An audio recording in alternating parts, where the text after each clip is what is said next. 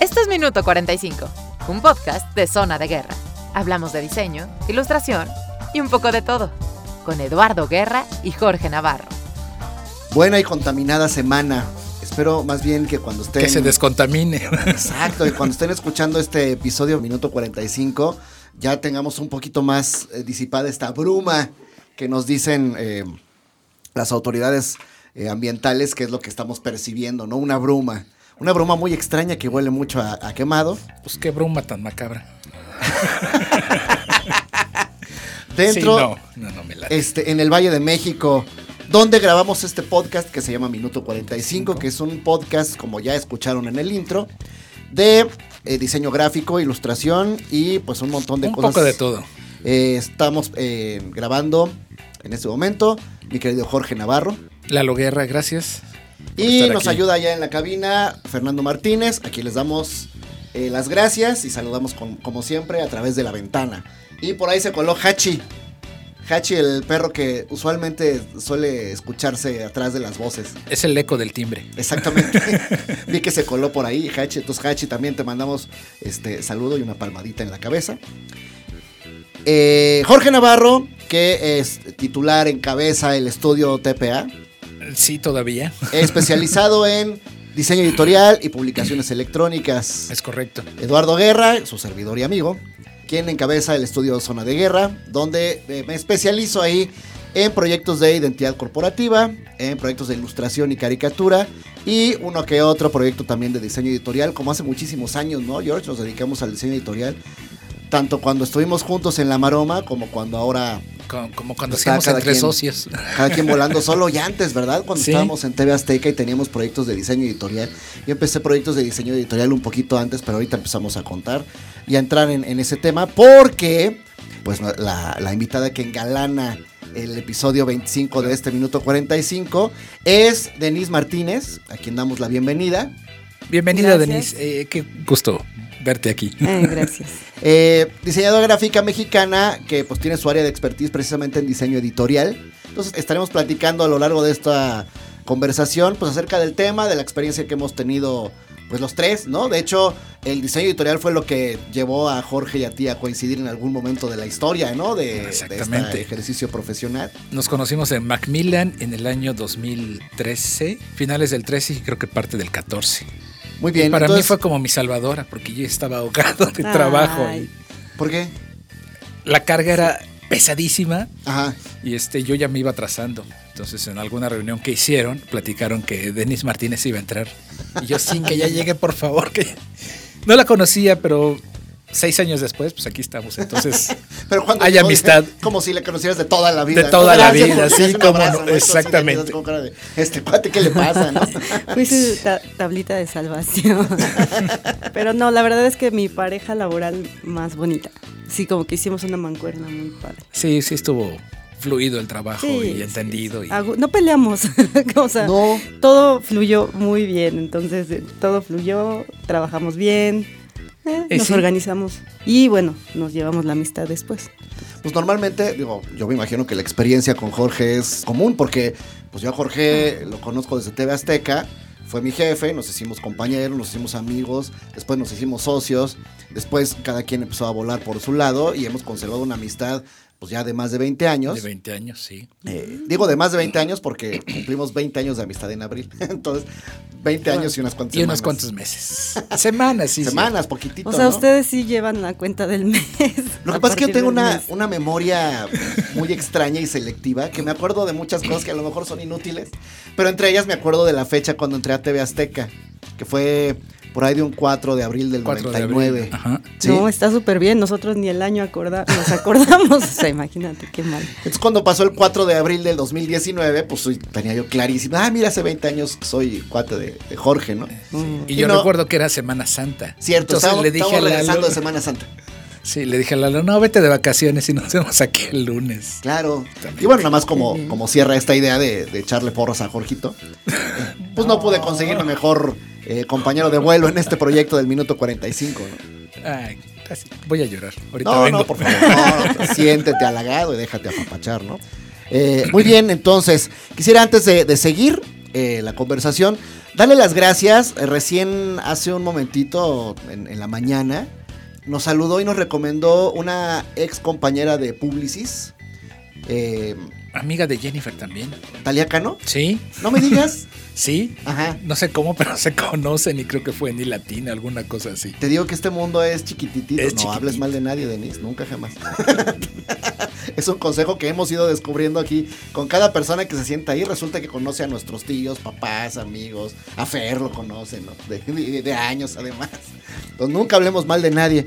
El caso es que Talía recomendó el programa. Eh, no habíamos Gracias, intercambiado con Talía la pues la opinión que tuviera ella, la postura que tuviera, vaya, ni siquiera sabía que nos había escuchado. Y de repente hoy en la mañana recomienda en su Twitter, ¿no? Que pues que está el programa y este, pues me sentí halagado.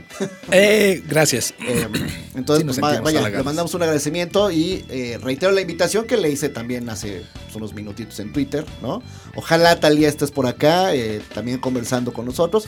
Tienes una trayectoria importante, una trayectoria digna de comentar y compartir.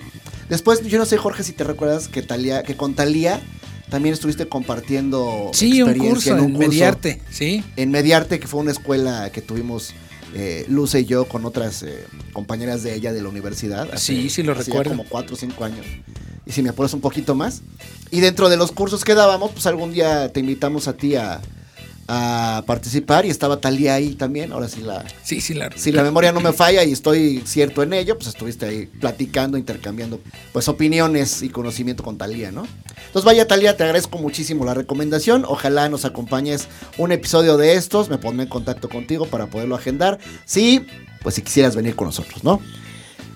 la invitación está hecha. Muy bien, pues tocábamos el tema esta semana, George, en, en cuanto a diseño, pues no tanto lo de diseño, creo que lo de dise- de diseño gráfico es, es un poquito secundario. Tengo dos cosas que, una me apena mucho, no, quisiera profundizar en ello, más bien respetando la privacidad del caso, pero la otra sí creo que es urgente ponerla sobre la mesa este, y tener clara una postura porque es un tema que nos compete a todos, ¿no? Que ya empezamos a hablar de ellos, que es la contaminación. Antes que nada, quiero mandarle un calurosísimo abrazo a todos mis alumnos del Colegio de Imagen Pública de segundo semestre del Grupo B, porque tuvimos la lamentable pérdida de una de nuestras, bueno, de una de mis alumnas y una de sus compañeras.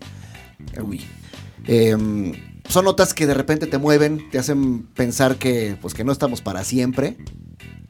A mí eh, me tocó vivir la muerte así de cerca y de esa forma tan especial e inesperada. Cuando hace algunos años me deja mi amigo Luis Ruiz. Saliendo del cine, le da un, este, un accidente vascular cerebral. Y, este, y bueno, pues a los dos días se, se- se fue, ¿no? Esto me hace ver, me hace entender que, pues, que nos puede pasar a todos en cualquier momento. En de la cualquier vida, instante, sí, ¿no? sí, sí. Eh, no importa si, tienes, si eres niño, si estás en la mediana edad, como es este foro que compartimos, si eres grande. Aquí lo que, lo que no nos prepara es que normalmente pues, nos despedimos de nuestros abuelos, de nuestros papás. Es como lo, entre comillas, esperado. Eh, lo natural, digamos. natural. ¿no? Sí. Pero cuando fallece el de lado, ¿no? Tu compañero de generación, tu amigo. Y más doloroso aún, pues, un joven o tus hijos, No, calla. ¿no? Sí. Eh, pues más allá del dolor, pues la reflexión de que nos pasa a todos, que todos vamos para allá. Y vaya, si nos sirve de consuelo, este, queridos alumnos de segundo B, pues hay que honrar la memoria, ¿no?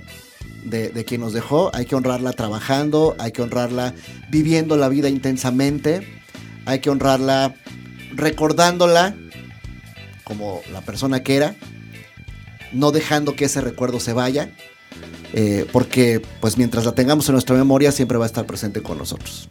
Entonces bueno, un abrazo, un abrazo con muchísimo cariño para, para todo mi grupo, y toda mi generación y en general todos mis alumnos saben que los quiero y los aprecio.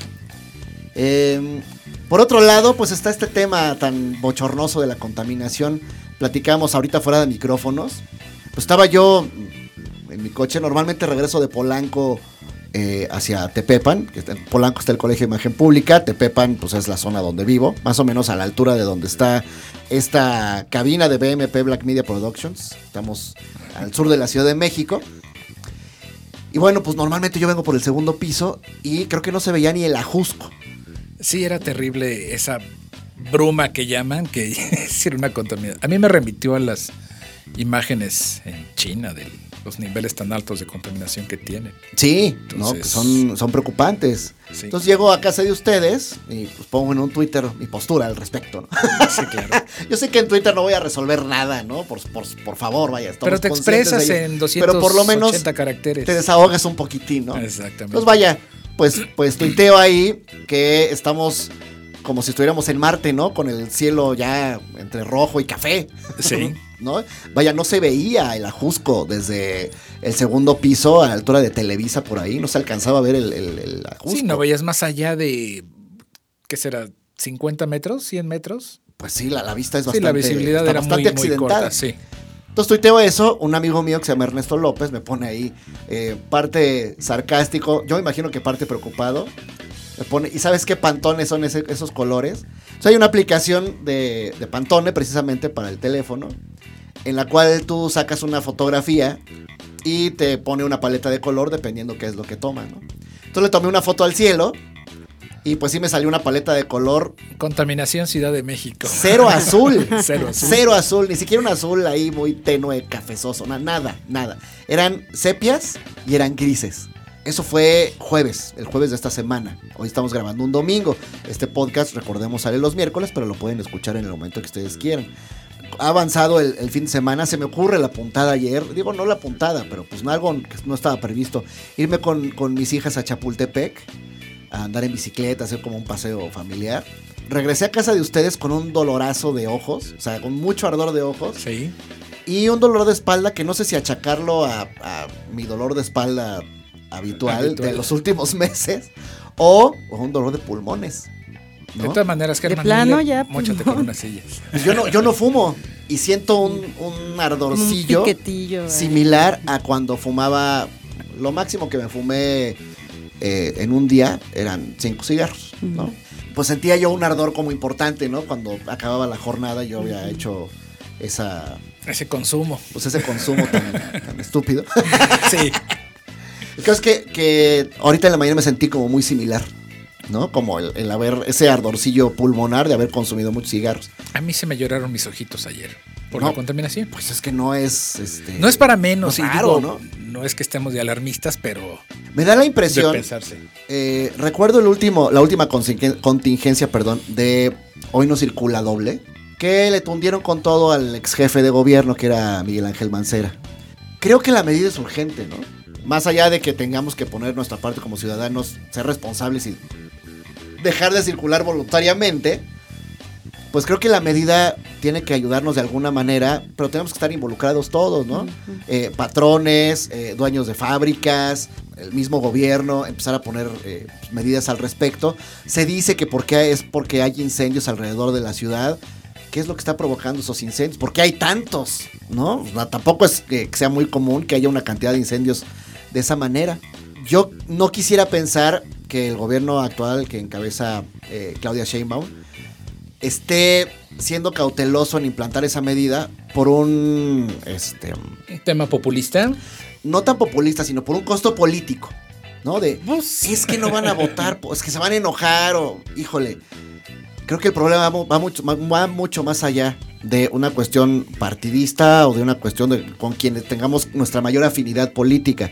Les recuerdo que este programa es un programa totalmente apartidista, que todos me caen regordos y que no tengo ninguna porra para ninguno, ¿no? No, no. Pero son nuestras autoridades y son los que toman la decisión final.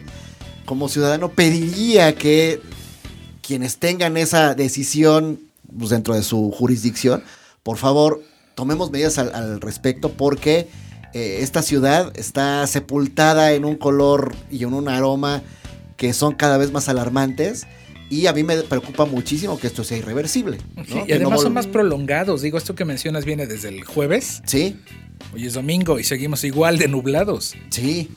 Vaya, Entonces, sí. en Semana Santa, que es normalmente cuando disminuye la circulación aquí en la Ciudad de México, pues se veía similar. Sí. ¿no? O sea, no se veía despejado como comúnmente sucede. Como, exactamente. Va, va con un tema ecológico pues mucho más grave, ¿no? La, Pues salió una nota, ¿no? Que creo que en el año 2030 ya llegamos a la crisis mundial Híjole. irreversible. pues ya estamos viviendo de prestado. ¿Se acuerdan que el año Sí, pasado sí. decía que en el 2018 Creo que la fecha se cumplió el viernes. Incluso la de ya agotamos el último recurso y lo demás ya estamos en saldo negativo. Ey, Entonces, síganle, síganle consumiendo el plástico. entonces hagamos lo que nos toca, ¿no? Lo que nos toca, el, el tema del plástico, el tema del unicel, eh, el tema de, El desperdicio de agua. híjole, tantas cosas que nos deben preocupar como, como ciudadanos, como padres de familia, como adultos responsables que somos. Creo que es, es imperativo tomar medidas al respecto, ¿no? Como consultores y diseñadores gráficos, pues creo que tenemos un papel importante en el tema de la comunicación, ¿no? Pero también el tema de los materiales. Materiales. A mí, eh, aquí voy a, a meter el comentario. Altexa ya me pidió materiales, si no bien este, biodegradables, por lo menos reciclables o ya están en ese mood. Para la cuestión Sí. de empaques. Sí, exactamente, de- para sus materiales. Me dijeron, queremos algo que sea este, sustentable. Entonces, pues, hay que meternos en ese campo. Pues sí, creo que es necesario. Yo no sé si las universidades, de hecho, fíjate que ahora que lo estamos poniendo sobre la mesa, no recuerdo haber tenido una, una conversación de materiales. Pues ahora solo que de lo estamos poniendo sobre la, sobre la mesa, ¿no? Pues no, era más como del estructural, pero no había una, una asignatura dedicada a materiales. Este papel es tal, el gramaje Hablar como de sustentabilidad, ¿no? Y ahora, eh, hablar de sustentabilidad XXI. hace 25 años que fue cuando yo estudié, ni pensarlo. Sí, ¿no? No, no, no. Pero creo que ahora es urgente, ¿no? Sí, En fin. eh, promovamos esa materia. y movernos también hacia los materiales digitales, ¿no? Materiales digitales eh, o formatos digitales, entre otros como el periódico y la revista. A mí yo disfruto mucho, sigo disfrutando todavía los ejemplares físicos. Estuve yo recientemente dando la cátedra de diseño de periódicos en el colegio de José Ramón Fernández, Instituto José Ramón Fernández, perdón, a los chicos de periodismo y, les- y hacemos pues como un taller de desarrollo de diseño editorial para periódico. Y normalmente yo empezaba el cuatrimestre con esta pregunta, ¿quién de ustedes consume periódico físico? Y por ahí alguien perdido levantaba la mano y me decía que él o ella, pero porque le llegaba a su casa por suscripción. No es que ya uno Que yo me vaya paro y lo compro en el compra, kiosco. Porque, sí, ¿no? puesto de periódico. Aquí este, tengo dos personas que estamos entre los treinta y tantos, cuarenta y tantos, ¿no? No, ya todavía es treinta y tantos. Por eso dije Sí. treinta y tantos, cuarenta y tantos. Uno más cercano a los 30, uno más cercano a los 50. Sí, yo. Ay, muchas gracias, pero ya estoy cercana a los 40. Se siente feo, ¿eh? Se siente feo, pero bueno, ahí vamos. No, Pero es bonito también. atrás de la ventana tenemos a alguien que está atrás de los 30. De, de los 20, creo. Entonces, Fer, Veintipocos. Fer, te quisiera hacer la pregunta. ¿Tú consumes periódico físico? Porque tú lo vayas a comprar. ¿Qué título compras? ¿El Universal? ¿Y qué, con qué tanta regularidad? Poquita regularidad. A lo que voy es, bueno, nos encontramos ya con ejemplares que son, este, muchas gracias Fer, nos encontramos ya con ejemplares que son, antes el periódico pues era un bonchazo Era de gordo. papel, ¿no? Era negocio venderlo por kilo. Sí, claro. Sí. Eh, el- es material reciclable, ¿no? Sí, exacto. Ahora el, el periódico pues ya cada vez parece pues más, más como el papel con el que te compras las tortillas. O Sí, sea, es- ya es muy poquito. Parece suplemento. Eh, Denise, tú tienes una experiencia muy grande en diseño editorial. En un momentito vamos a empezar a hablar de tu trayectoria y de tu, área de especialización. Y nos vas a contar de lo que estás viendo en tu maestría, ¿no?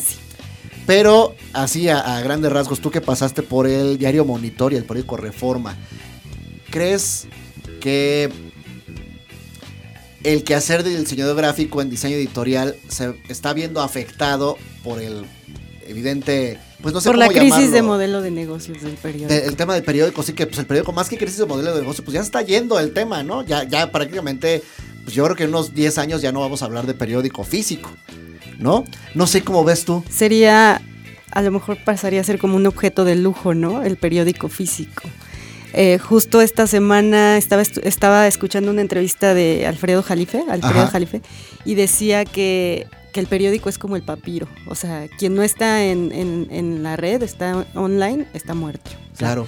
Ahorita quien no está online, pues ya no, ya no lo leen las nuevas generaciones, ¿no? Entonces, ¿Tienen conocimiento ustedes de algún nuevo ejemplar, de- o sea, de un nuevo, nuevo título de De, noticias? de- de periódico, Sí, no, no, sinceramente. porque está el Reforma, no. el Heraldo, el Excelsior, los clásicos, ¿no? El Publímetro también. hay uno, acá- Pero eh, nuevos. tengo un conocido que trabajaba de infografista en contrarréplica que yo jamás lo había escuchado y me enteré que existía porque eh, posteaba en su Facebook el- la infografía del día y yo decía, no, pero pues, no, ¿Y se no. publicaba en periódico físico? Sí, creo que sí. ¿De dónde era? ¿O es de la Ciudad de México? Creo que es de aquí, sí, sí, sí. No, hombre, ese, ese sí Pero no lo había escuchado. Y de hecho Contrarréplica a mí sí nunca me suena lo- el nombre, no, ni sí. siquiera lo ubico eh, en cuanto a diseño o imagen, o sea, no. No, no, no lo busqué, la verdad. No lo ahorita busqué, pero veía sus infografías y estaba. Contrarréplica se llama. Sí, pero además, eh, sí, la pregunta que hacías, por supuesto, creo que ha afectado. Los procesos son diferentes hoy, Ujú. Debido Pues a sí esto que también decíamos de la crisis de modelo de negocios. Quizá hace todavía como 15 años, 20, el trabajo era demasiado parcelario. Esto es, había un departamento de infografía, un departamento de retoque digital, en donde nosotros hacíamos formación, propuesta de diseño, pero eh, a partir de tu propuesta, pues se mandaba infografía o a fotoarte, ¿no? A hacer eh, el trabajo que ya un especialista hacía y después te pasaba y tú colocabas nada más. Igual eh, también el retoque digital, pues te la mandabas a, la sección de retoque, de ser necesario ibas con ellos personalmente y les decías, bueno, necesito esto y esto y esto, necesito que de esta foto me rescates esto o retoques esto, ¿no? O te centres en este punto específico. Pero después resulta que eh, pues la crisis empezó a ser más notoria, ¿no? Más visible y empezaron a despedir gente, ¿no?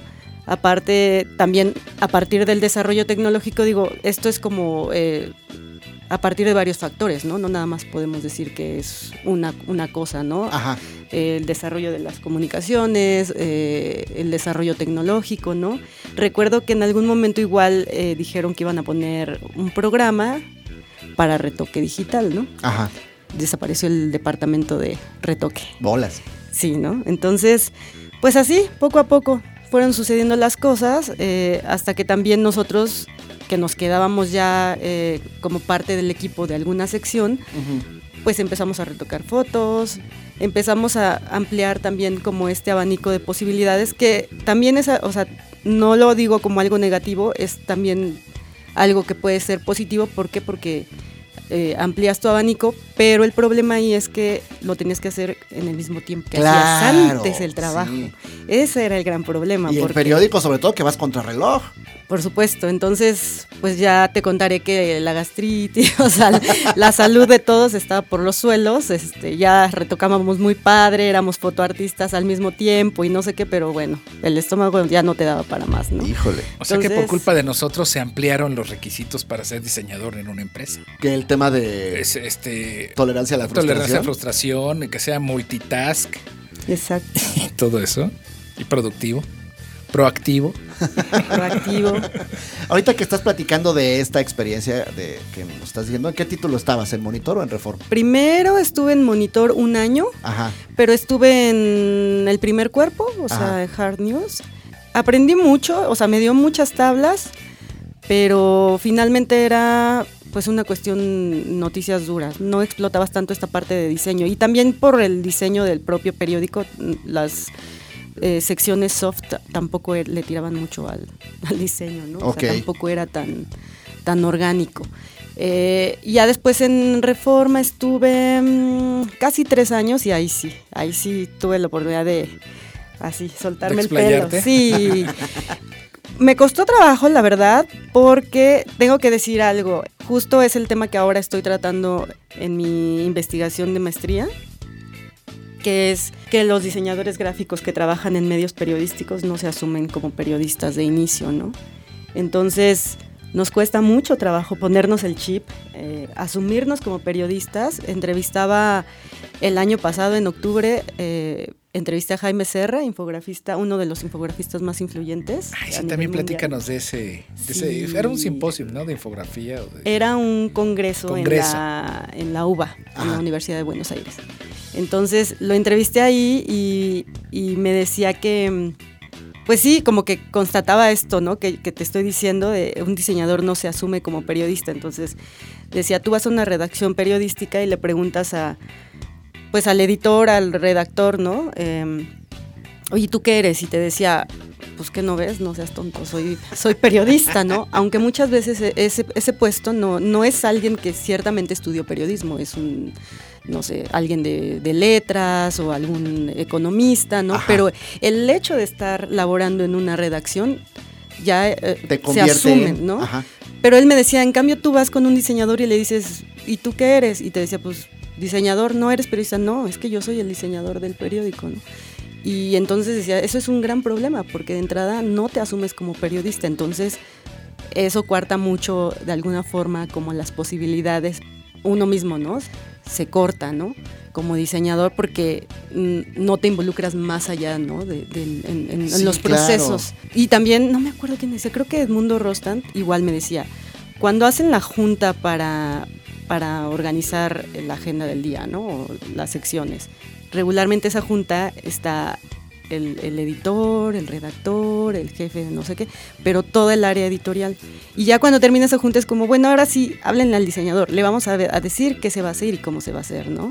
Entonces, eh, de entrada, pues no somos parte de los procesos desde de inicio, ¿no? Porque a lo mejor de repente no nos toman en cuenta para como tal, ¿no? Pero Porque, yo ahí, el, pero, bueno, no, sé. no es que, sí, exacto, es que creo que también como que lo que trato de plantear es justo eso, como darle la vuelta y decir, no es que no nos tomen que, en cuenta, ajá. no nos toman en cuenta porque nosotros no nos hacemos. Nosotros sí, mismos nos Porque a lo mejor la actitud apática de, ah, están en junta, ya me llegará el brief. Exacto, eh, también como, ah, ya, ya, ya, llegué a la, al, al, trabajo, me pongo mis audífonos y pues me espero a ver a, a qué hora me pasan, Ajá. ¿no? A qué hora me pasan el brief, a qué hora me pasan la repartición de páginas y a ver qué me toca y ojalá que me toque un cuartito para que ya sí termine rápido, ¿no? Entonces, de entrada, pues eso, eso nos corta mucho, ¿no? Nos, nos cierra muchas posibilidades, pero yo creo que también lo que yo planteo y justo porque es parte de mi disciplina y lo que tengo que apelar o a lo que tengo que apostar es justo a cambiar algo dentro de lo que yo sé hacer y en la disciplina, bueno, dentro de la disciplina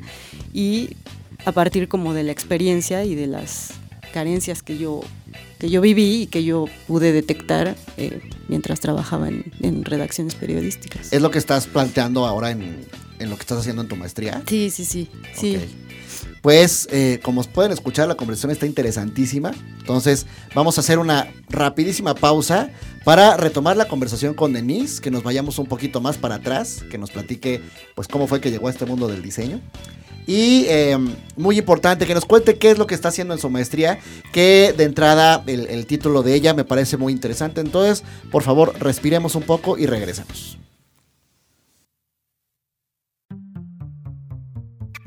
Yo lo que quiero es que esa bajada, ¿no? Porque estamos de... vas viendo hasta las canas, ¿no? Antes no tienes canas. O te emborrachabas y no te daba esta cruda, ¿no? Sí, ¿no? O andabas en bicicleta y no, y no te cansabas. No, te cansabas, sí, sí, pero... Acabo de llegar yo ajá, con la lengua ¿no? de corbata. Y al final la, la reflexión que me queda es que esa bajada, ahora sí, eh, sea un ejercicio de voluntad individual y de deseo cumplido sin que atienda a requerimientos ajenos. Minuto 45. Estamos de regreso con el acompañamiento musical, si es que se alcanza a escuchar. Refresquese con un helado. Del carrito de los helados que está en, aquí enfrente de Avenida de la Huerta. Denis, normalmente en este programa lo que hago con los invitados es platicar eh, de cierta forma, pues de cómo fue que nos conocimos, ¿no? Mm. En este caso yo te conozco a ti desde hace media hora. Menos. eh, pero el tránsito que, eh, que, hizo que coincidiéramos en esto, pues fue más bien eh, la vía, fue conocer a Jorge y Jorge te conoció a ti. Uh -huh. Y este, Jorge te conoce a ti en la fecha que, está, que hemos estado platicando. 2000, no, sí la grabamos, ¿verdad? 2014, Estamos sí. platicando de su momento de coincidir allí en Macmillan. ¿Cómo es que conocemos Macmillan, Jorge y yo? ¿Por qué llegamos ahí? Porque cuando teníamos nuestro despacho... Eh, la Maroma Diseño. Estuvimos trabajando algunos proyectos tanto de ilustración como de diseño editorial para Macmillan, para Editorial Macmillan. Cuando ellos todavía estaban en... Están ahora en Insurgentes, ¿va? Eh, sí. sí. Antes estaban en otra calle que se me escapa el nombre, pero estaban muy cerca del Costco que está en Del San Antonio, Costco, ¿no? sí, era Colonia Carola, ¿no? Algo así. Sí. En un edificio muy bonito, pero que estaba como aislado, ¿no? Sí, donde ahora es el segundo piso del periférico, bueno, para agarrar este el eje 5 que uno baja hacia Avenida Transmisiones, por ahí estaban, sí, cerca del Costco. Y llegamos ahí a visitar a Mónica Pérez. Pues ahí hicimos proyectos de ilustración, te decía, y diseño, y, y diseños. Y proyectos de diseño editorial. Alguna vez a mí Mónica me regañó porque, tengo que comentarlo, ¿eh? Este, sí, me puso, Cuidado. Una, me puso una regañada porque le armé un proyecto de diseño editorial y unos libros en Illustrator. Después hice la formación, sí, lo corregí, hice la formación ya en InDesign, pero aunque le entregué todo el material editable, Era Quark Ah. Express en aquel entonces. no, ya era InDesign. ¿Ya era InDesign? Sí, ¿Pero por qué lo ¿Sí? armaste en Illustrator? porque este, porque no tenía el InDesign.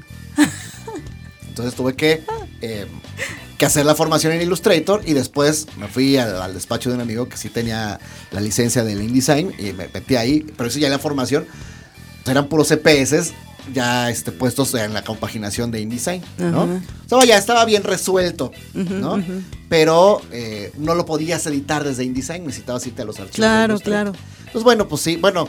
a- Sí, a es lo que te iba a decir. decir- O sea, terminaste pegando EPS en InDesign. para darle la salida, ¿no? A mi favor Solo debo decir que era un libro que tenía una muy buena cantidad de ilustraciones, Ah, ¿no?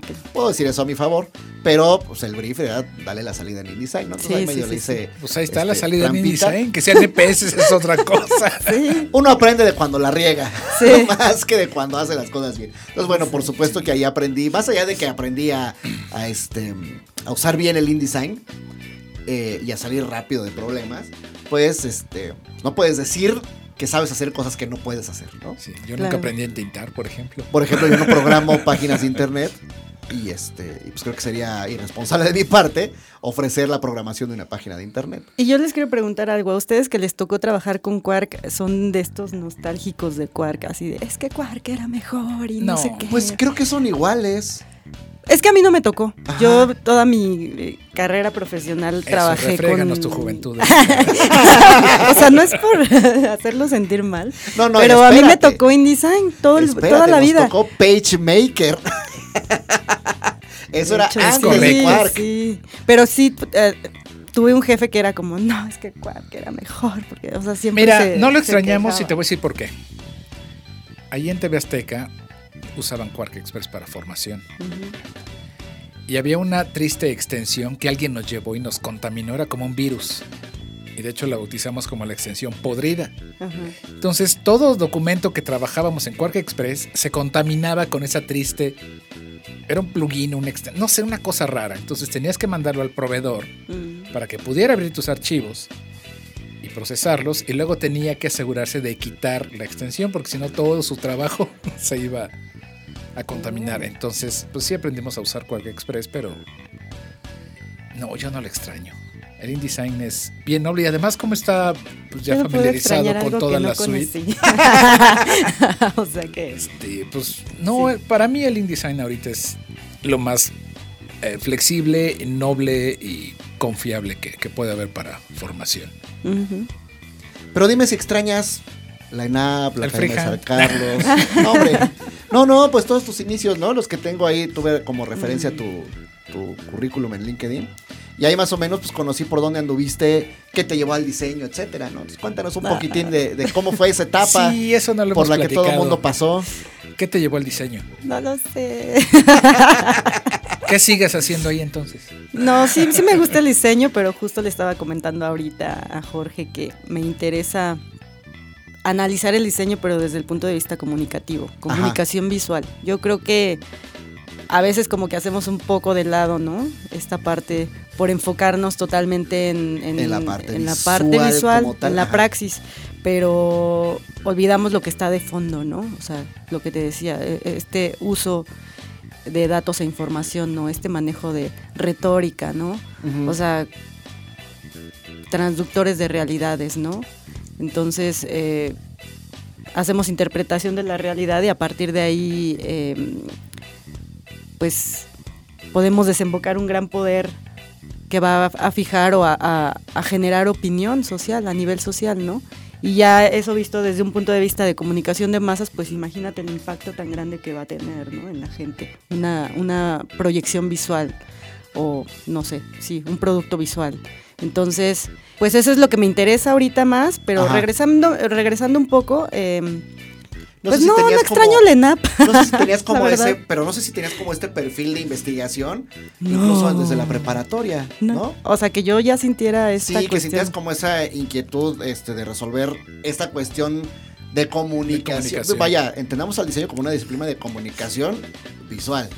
Ay, no Eh, sé. este tema de la comunicación, ¿no lo traías así, pues desde antes incluso? Pues me gusta tu pregunta, pero... Voy Sí, a no, analizar esa- mi respuesta y te la mando. Exacto, te puede ser el próximo Te mando una infografía. Porque veo que desde, desde el servicio social ya estabas en el tema del periodismo, ¿no? En la Gaceta. Sí, pero todo fue como muy... Circunstancial. circun- Pues preferiría decir genuino. no sé, o sea, hice el servicio social en Gaceta, Ajá. pero en ese entonces yo no ¿En la pensaba en términos. Ajá.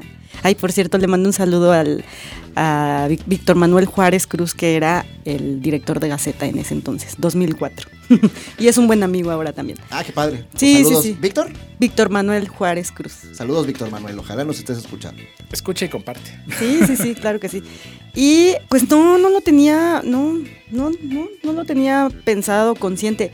A lo mejor ya era curiosa, sí, seguramente sí, pero no lo tenía muy consciente. No lo habías traído a la conciencia hasta Exacto, ahora, ¿no? en este instante lo estoy haciendo. Pero yo creo que más bien esta cuestión como de investigación me nació a partir de empezar a tener el pensamiento periodístico y Ajá. eso fue a partir de, que de, de mi trabajo en redacciones. Tanto en Monitor como en Reforma. Ay, es que te vuelves muy obsesivo. Sí, claro. Sí, sí, con procesos, supuesto. con el tiempo, te entra una neurosis de ya, todo tiene que ser en este instante porque así aprendes a ver las cosas. Y no nada más te pasa, o sea, no nada más impacta a nivel profesional, a nivel personal A nivel personal, también, es que todo. es eso. Yo me imagino también, yo estuve rodeado de periodistas eh, con una especialidad que era el periodismo deportivo durante tres años. ¿no? En el, en el Instituto de José Ramón Fernández. Eh, tú estuviste trabajando en un periódico y escuchabas conversaciones, en ese caso no solo de deportes, de todos los temas. ¿no? Sí. Entonces de alguna manera fomentaban tu ansia de conocimiento y de, definir una postura de diferentes corrientes de pensamiento, ¿no? Claro.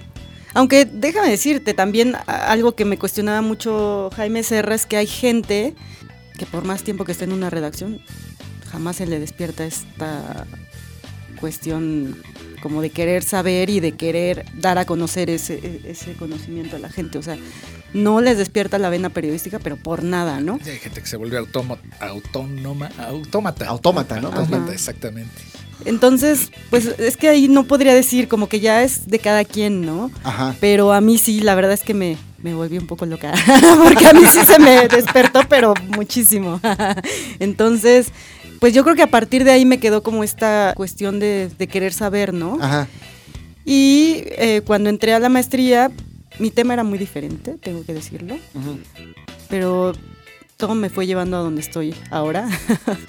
y me, me ha gustado mucho, o sea, me ha gustado mucho también como darme cuenta que a partir de la, de la praxis que tuve en periódicos, realmente sí, sí detecté carencias, sí detecté áreas de oportunidad también para mí, para hacer investigación. Entonces, creo que eso me ha gustado mucho. O sea, darme cuenta que sí. De pronto sí la sufres porque no es fácil trabajar en un periódico, pero que a partir de eso, de esa experiencia hoy, puedo decir, quiero proponer esto, quiero hacer esto porque me di cuenta que hace falta esto otro, ¿no? Que es la visión periodística eh, de parte de los diseñadores, asumirnos como periodistas, responsabilizarnos a- eh, sobre el manejo de, de datos e información y además involucrarnos en los procesos desde etapas tempranas, ¿no? Claro. Porque también tenemos poder de decisión, también podemos tener injerencia, porque lo- las construcciones visuales que hacemos también construyen realidad, o sea, no y es a partir de una nota, pero imagínate que de pronto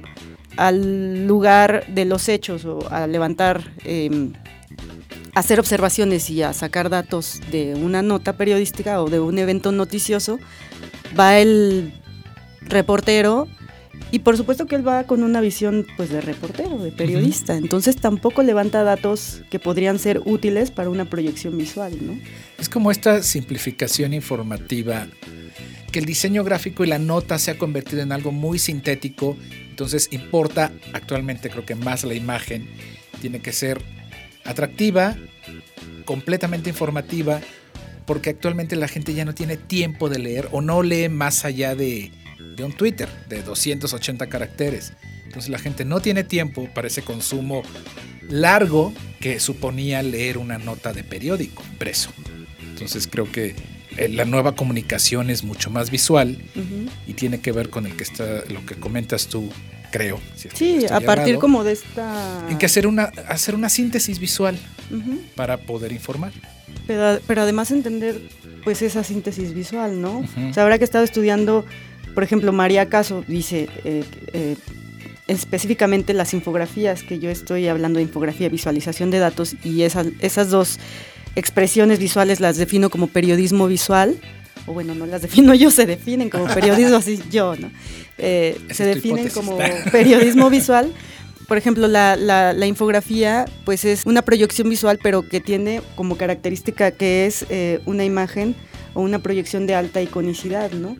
Entonces, no es lo mismo ver una infografía súper eh, detallada en un periódico que se trabajó con semanas de anticipación, ¿no? Que se gestionó, se trabajó, eh, a una Pictoline, perdón. No, sí está bien. Fíjate que yo lo tenía. Y que además en ellos manejan sobre la mesa, ¿eh? justo eso, que ellos además manejan eh, iconicidad media y baja. ¿Por qué? Porque eh, las proyecciones visuales que están haciendo, no sé, pues son como un poco más tirando al, al cómic, ¿no? O sea, como algo, ah, no sé, no, es que no quiero, tú dijiste, no hables sea, tú lo dijiste, así que estoy un poco contenida, que, de muchachos. hecho, de Bueno, ninguna son manera- mercados y consumidores De diferentes. ninguna manera sí, creo que estuvieras hablando mal de, de Pictoline. Y es que de hecho creo que de ninguna manera Pictoline se, de- se autodefiniría como generador de infografías. ¿A qué voy? Em, digo, eso es lo que yo podría pensar, ¿no? Pictoline lo que hace, como bien dices, es más bien tomar el formato de tira cómica y poner sobre la mesa a- para que lo, lo lea la gente eh, algún dato, alguna serie de datos de alguna temática que puede ser eh, relevante, o sea, del momento. Por ejemplo, el Día de las Madres, ¿no? Que acaba de pasar. ¿Por qué es el Día de las Madres? ¿Cuándo es el Día de las Madres? Ta, ta, ta, ta, ta, ta, ¿no? O puede ser de repente alguna cos- una cuestión que es más genérica, ¿no? ¿Por qué este, eh, se cubren con tela los micrófonos? Ya das- dan como una investigación chiquitita, ¿no? Pero de toda manera en el formato de tira cómica. sí. Eh, si nos vamos más para atrás, Rius hacía lo mismo. Y tiene un montón de libros que... pues, Quizá donde se confunde es que eh, formato de tira cómica, pero al final sí está manejando narrativa y entonces ahí es donde se confunde con la infografía. A mí de repente, dos, tres veces, eh, yo hago ilustración. Ujú. Dos, tres veces me han llamado, eh, me han buscado para preguntarme si hago Pictoline cuando se refieren a o infografía. sea, eso ya es un género. Y ahí es- les estoy- ahí yo lo que les digo es, es que son dos cosas diferentes. ¿no? ¿Usas Kleenex? Sí, ¿no? O sea, Pictoline, creo que no podríamos decir hace infografías. Y otra cosa es, pues, Pictoline es una marca, no es ni infografía, ni tira cómica, ni esas cosas, ¿no? Y la infografía, pues, tiene otros alcances, ¿no? O otro formato, o otro contenido, o otro, este, este, lugar donde pues, se puede publicar incluso, ¿no? Entonces, sí, Sí, no- el no- mercado es diferente, pero eh, no sé si recuerdan ahora que fue lo de eh, la catedral, la catedral de El Notre Dame. sí. Sí, El mismo día salieron un montón de infografías, pero tipo Pictoline, ¿no? De Notre que Dame. no sé si eso se está volviendo tendencia. Sí, seguramente sí, pero no sé, no es que yo, yo apelo por el periodismo de, de redacción, el, el que se cocina a fuego lento, ¿no? El que se planea, el que se gestiona, el que tiene un proceso, en donde también están involucrados especialistas, porque no todo, o sea, si bien nosotros también podemos ir al lugar de los hechos a, a levantar eh, o hacer bocetos, ¿no? Ajá. Que es- eso, es, eso es increíble, ¿no? Cosa que también ya está sucediendo, por ejemplo, este chico que trabaja en el financiero, Juan Carlos Ramírez, que también Ajá. le mando un saludo. Hola, Juan Carlos. Él también propone temas de infografía, pero porque él ya trae también una cuestión ahí, el chip periodístico bien puesto y además ya sabe a qué apostar, o sea, él ya sabe detectar, ah, pues este, este tema da, este me interesa. Vas con el editor que también afortunadamente eh, toda esta crisis de modelo de negocios ha traído cosas buenas, ¿por qué? Porque antes también las estructuras eran muy jerárquicas, a mí todavía me tocó, y hoy la verdad es que ya se trabaja un poco más horizontal. Entonces, con esto, sí, con esta oportunidad, este chico eh, ha sabido tomarla, ha sabido aprovecharla. Entonces, em, pues gestiona muy bien proyectos con el editor, ¿no? Va, le vende sus propuestas, sus ideas.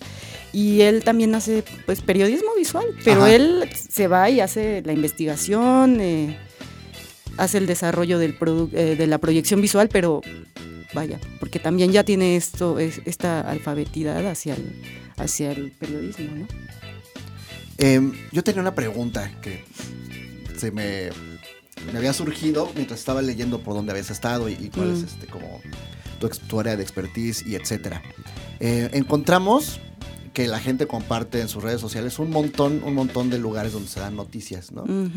Em, muchas veces cuestionamos la veracidad de esas notas, ¿no? Eh, esto obedece a que pues la, gente puede sentarse, abrir un blog y empezar a escribir con total libertad y prácticamente gratis. Bueno, uno pagando su internet y su compu y ya lo demás sería como gratuito, ¿no? Yo me imagino, y hace rato mencionábamos que si conocemos nuevos títulos de periódico impreso, lo, lo que siempre me pasa a mí es que yo veo una nota y antes de, de emitir una opinión, busco la fuente pues más fidedigna, ¿no? Y de repente me voy como a los viejos, bueno, ¿quién sería la fuente más fidedigna? Pues el Universal, el Excelsior, el Helado. Y luego me pregunto a mí mismo, bueno, ¿y por qué son fidedignas esas, esas fuentes que de repente, pues muchas veces han estado como al servicio de, ¿no? El diseño gráfico es un factor de peso para darle credibilidad a un título nuevo. Sí, yo creo que sí, definitivamente sí. Pero creo que ahí está como la parte de responsabilidad también. Ahorita que decías, me dejaste pensando, eh, por ejemplo, estos periódicos que ya están posicionados, ¿no? Que nos han venido, vendido una realidad. Pues justo hoy ya no funcionan igual, ¿no? Por esta eclosión de las redes sociales en donde cualquier persona puede tomar su celular, transmitir en vivo y entonces pareciera que está informando, ¿no? Ajá. Pero al final sí existe una crisis de periodismo, pero no tal cual. O sea, creo que más bien esto representa como una oportunidad para, pues como darle otra vez fuerza a ese basamento periodístico, ¿no? Y eh, pues a partir de medios alternativos también, ¿no? Por ejemplo, hay un despacho que se llama La Data que se dedican a hacer visualización de datos, ¿no? A partir de investigaciones profundas y esa, esas visualizaciones se las venden a diferentes medios, ¿no? y eso está súper bien. Estas posibilidades no se reducen exclusivamente a los periódicos que ya están posicionados y que han estado toda la vida aquí, ¿no? Eh, que son los que conocemos. Sí, entonces, pues creo que es una excelente oportunidad también, ¿no? Para quien quiera hacer. De hecho, en centro, en los posgrados de centro, hay un posgrado que se llama visualización. No recuerdo bien el nombre, pero es un posgrado, eh, una especialidad sobre visualización de datos, ¿no? Ok. Entonces, creo que sí ha tenido como una eclosión importante a últimos años la visualización de datos más que la infografía solo hacer la distinción que la visualización de datos trabaja con, vaya, con datos abstractos de origen y la infografía pues más bien se apega mucho a la realidad, ¿no? Es eh, una proyección de, como decía hace rato, de alta iconicidad. Entonces, eh, bueno, una visualización es distinta, ¿no? Una, una, visualización parte de datos abstractos que de otra forma no podrían ser interpretados, ¿no? Cómo escribes una nota con todos esos datos, nadie lo va a entender, solo va a haber una bola de datos ahí que, pues quién sabe cómo se relacionen, son un montón de cantidades y por eso ha cobrado también importancia, ¿no?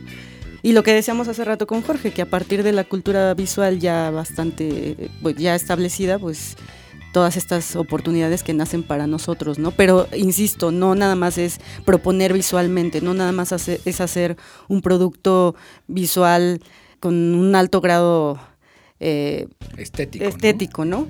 Sino más bien responsabilizarlo. Y también en algún momento lo planteé en, alguna ponencia que di, por lo menos no, o sea, yo no voy a llegar y a decir esto va a ser, ¿no? Pero por lo menos hacer un planteamiento de si una visión periodística tendría que ser necesaria dentro del código deontológico del diseño y la comunicación visual, ¿no? Ajá. O sea, manejo de datos e información de manera responsable, con ética, ¿no? Que eso es lo que realmente haría, hace la diferencia, ¿no? Te das cuenta entre alguien que agarra su teléfono y empieza a hacer una transmisión en vivo y pues quién sabe, a alguien que realmente sí tiene una visión periodística, ¿no? Que sabe por dónde ir, que sabe cómo se maneja o cómo se construye una nota periodística a partir de un modelo de, de- de periodismo, ¿no? Ajá. cuáles son las preguntas que hay que hacer, ¿no? Cómo, quién, cuándo, las, pregun- las seis preguntas de cajón con las cuales se, co- se construye una nota, nota periodística, pero no nada más a nivel eh, escrito, ¿no? O sea, a nivel visual también ta- tiene también que a- A existir. nivel visual. Sí, sí, sí. Pero además, eh, em, no es que dentro de la comunicación visual y diseño no exista este, este modelo o estas preguntas, pero creo que se contestan de forma diferente, ¿no? O sea, a partir de un, de un proceso de diseño, pues tu qué va a corresponder a eh, qué voy a hacer, infografía, visualización, qué voy a usar, qué colores voy a usar, o sea, son otro tipo de...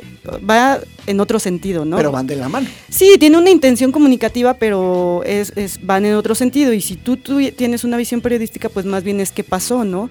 ¿Qué, qué, cuál es el evento? ¿Cuál es la nota? ¿no? Y así vamos contestando. Creo que ahí es como lo importante, ¿no? Las preguntas siempre van a estar, pero hay que saber contestarlas desde el punto de vista de comunicación visual y diseño gráfico y desde el punto de vista periodístico, ¿no? Que eso es lo que realmente haría una sinergia importante entre las dos disciplinas para poder resolver eh, a partir de una comu- eh, intención comunicativa eh, un producto visual, pero también con una responsabilidad social, ¿no? Todo esto lo estás viendo en la maestría, más el, pues todo el interés que tú tenías antes de este tema, que Ajá. me imagino que es lo que te llevó a estudiar esa maestría. ¿En qué etapa estás de la maestría? Ay, ya al final. ¿En de la tesis? sí, ya estoy en escritura. Ok. Ahora, estás, estás llevando a cabo este documento. La pregunta aquí sería a lo mejor, ¿para qué? En, en- en- a ti en, en lo personal, en lo profesional, ¿a dónde te va a llevar?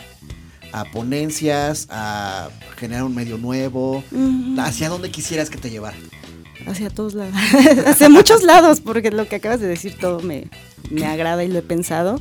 Ahorita, desde el semestre pasado, la verdad es que sí me costó un poco porque no tenía como esta fe- formación de investigadora y siempre es muy padre aprender, pero también es difícil, ¿no? Sobre la marcha vas aprendiendo y, y, y bueno, el semestre pasado me dediqué un poco justo a socializar esta parte de los hallazgos de investigación que tenía hasta ese momento, em, lo cual también me ha traído mucha satisfacción. Estuve exponiendo en el eh, Instituto de Investigaciones Bibliotecológicas y de la Información en, en un congreso de datos e información.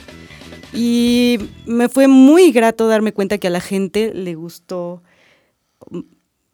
o sea, sí, le gustó como le- los planteamientos que llevé esa vez. ¿Por qué? Porque toca una parte social que no sé si antes se había hablado, o sea, tampoco quisiera decir, es que nadie lo ha dicho, ¿no? ¿Y por qué no? Pues porque no me consta tampoco. o sea, podría, sí me gustaría, pero tampoco me, me- lo sé de cierto. Entonces Quizá, es pero como. Si no encontraste información, pues Sí, no. tienes Eh, algo de me di cuenta, Sí. hay, hay, sí, hay, Tengo. hay bibliografía sobre infografía y visualización de datos, sí. Hay un autor que me gusta mucho y es de los más importantes, que es Alberto Cairo, pero también me di cuenta que él tuvo formación de comunicador. Ok. Entonces es como, o sea, ahí como que se me abrió así, ¿no? El mundo y dije, claro, o sea, él está hablando de esto. Básicamente yo también estoy hablando un poco de los mismos conceptos, pero desde el lugar del diseño gráfico, porque también me di cuenta es que él em, los llama de otra forma, pero además asume, no es que asuma, sino que yo estoy hablando de comunicación visual y diseño gráfico, pero desde otro lugar, desde la comunicación, ¿no? Desde a partir de las leyes de la información, a partir de teoría de comunicación, Claro. que creo que es lo que no había, porque no es que no se haya hablado de eso, sí se ha hablado de eso, pero desde otro lugar, ¿me entiendes? Entonces, creo que para mí eso fue como como Eureka. Eureka, sí. Y mm, para concluir que sí, que, que estuve socializando el proyecto de investigación y hoy sí estoy eh, como considerando otras posibilidades, eh, me doy cuenta también y me gusta muchísimo que este modelo que estoy proponiendo de comunicación visual para alfabetizar a los diseñadores y comunicadores visuales para hacia una visión periodística podría servir también para los periodistas, para que los periodistas tengan una visión hacia el diseño. Entonces, creo que eso es lo que también me gusta mucho porque eso abre oportunidades y eso abre nuevas líneas de investigación desde el periodismo y desde el diseño y la comunicación visual, ¿no? Entonces, creo que eso, eso está muy padre, ¿no? Mm, en algún momento también lo pensé como plantear un mapa curricular, una cosa así, pero es difícil. Entonces, creo que las posibilidades son infinitas, talleres, clases, este, cursos, seminarios, ¿no? De entrada. Por ejemplo, también Ricardo del Castillo, que es el eh, director gráfico del, info, eh, del financiero, justo me decía, es que sí hace falta porque los diseñadores están acostumbrados a trabajar de manera reactiva. Pero, ¿les suena muchachos? pero eh, sí, nos suena a todos, es que sí, la verdad es que sí, pero em, veo difícil que, que se pueda instaurar algo o una materia de periodismo, por lo menos en la FAD, ¿no? Pues, no es imposible, pero eh, pues vamos poco a poco, ¿no? Y yo ahorita lo estoy pensando en función de talleres y de y de pues de otras cuestiones. Sí, vamos poco a poco es ir poniendo tu granito de arena. Por lo menos el, modelo ya está. En un terreno que estás. el modelo este, ya está y, que estás detectando que hay una necesidad urgente de atender, ¿no? Sí. Este, se nos acaba el tiempo. George, como siempre, te quisiera preguntar, ¿tienes algo más que, que preguntarle a Denise? No, pero le sugeriría que abriera una escuelita. Sí, pues yo creo que puede ser algo ¿Sí? intención, ¿no? Sí. Yo diría que sí. Sería muy bueno. Pues Denise, eh, te agradezco muchísimo que hayas destinado una hora de tu tiempo para venir aquí a, cotorrear con nosotros, ¿no? De este tema tan interesante. Eh, creo que es urgente atender este tipo de necesidades, ¿no? Como dices tú, creo que eh, me, quedo con, esta última reflexión tuya sobre pues, la apatía de repente del mundo del diseñador, de esperar que nos llegue el brief para poder empezar a, generar nosotros lo que nos toca. hay muy pocos creo que son muy pocos los que se atreven a empezar a dar pasos, ¿no? En el tema, voy a resumirlo y entrecomillar eh, con un proyecto personal, ¿no? Para empezar a dar, eh, para traer beneficio al gremio, ¿no? Creo que son pocos todavía porque habemos un montón y hay, habemos un montón más que nos quejamos a que reaccionamos y proponemos. Entonces yo de entrada te agradezco que estés haciendo este tipo de, labores y pues que hayas estado acá compartiendo con nosotros en este minuto 45. Pues muchas gracias a ustedes. Gracias, gracias por tu La pasé muy bien, estaba un poco eh, con miedo, pero ah, estuvo muy rica la plática. No, por favor, no, Dije, ¿qué me van a preguntar? Apanicados estábamos nosotros, ¿no? De, ay, va a venir alguien importante. muchas gracias. bueno, muy bien. George, ¿algo que quieras agregar? Gracias por tu presencia, Denise. Gracias, Lalo. Y este, pues nos seguimos escuchando. Por favor, compartan comenten. Muy bien, pues gracias Denise por haber considerado este foro como un espacio donde pudieras platicar tu experiencia, te lo agradezco de corazón. Y gracias a ti que escuchaste este episodio de Minuto 45. Ojalá que, eh, como dice Jorge, encuentres atractivo el contenido, nos hagas a favor de comentar, compartir y todos los etcéteras posibles.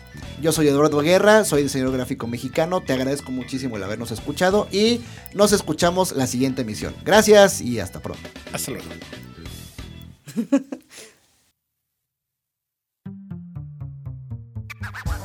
Esto fue Minuto 45.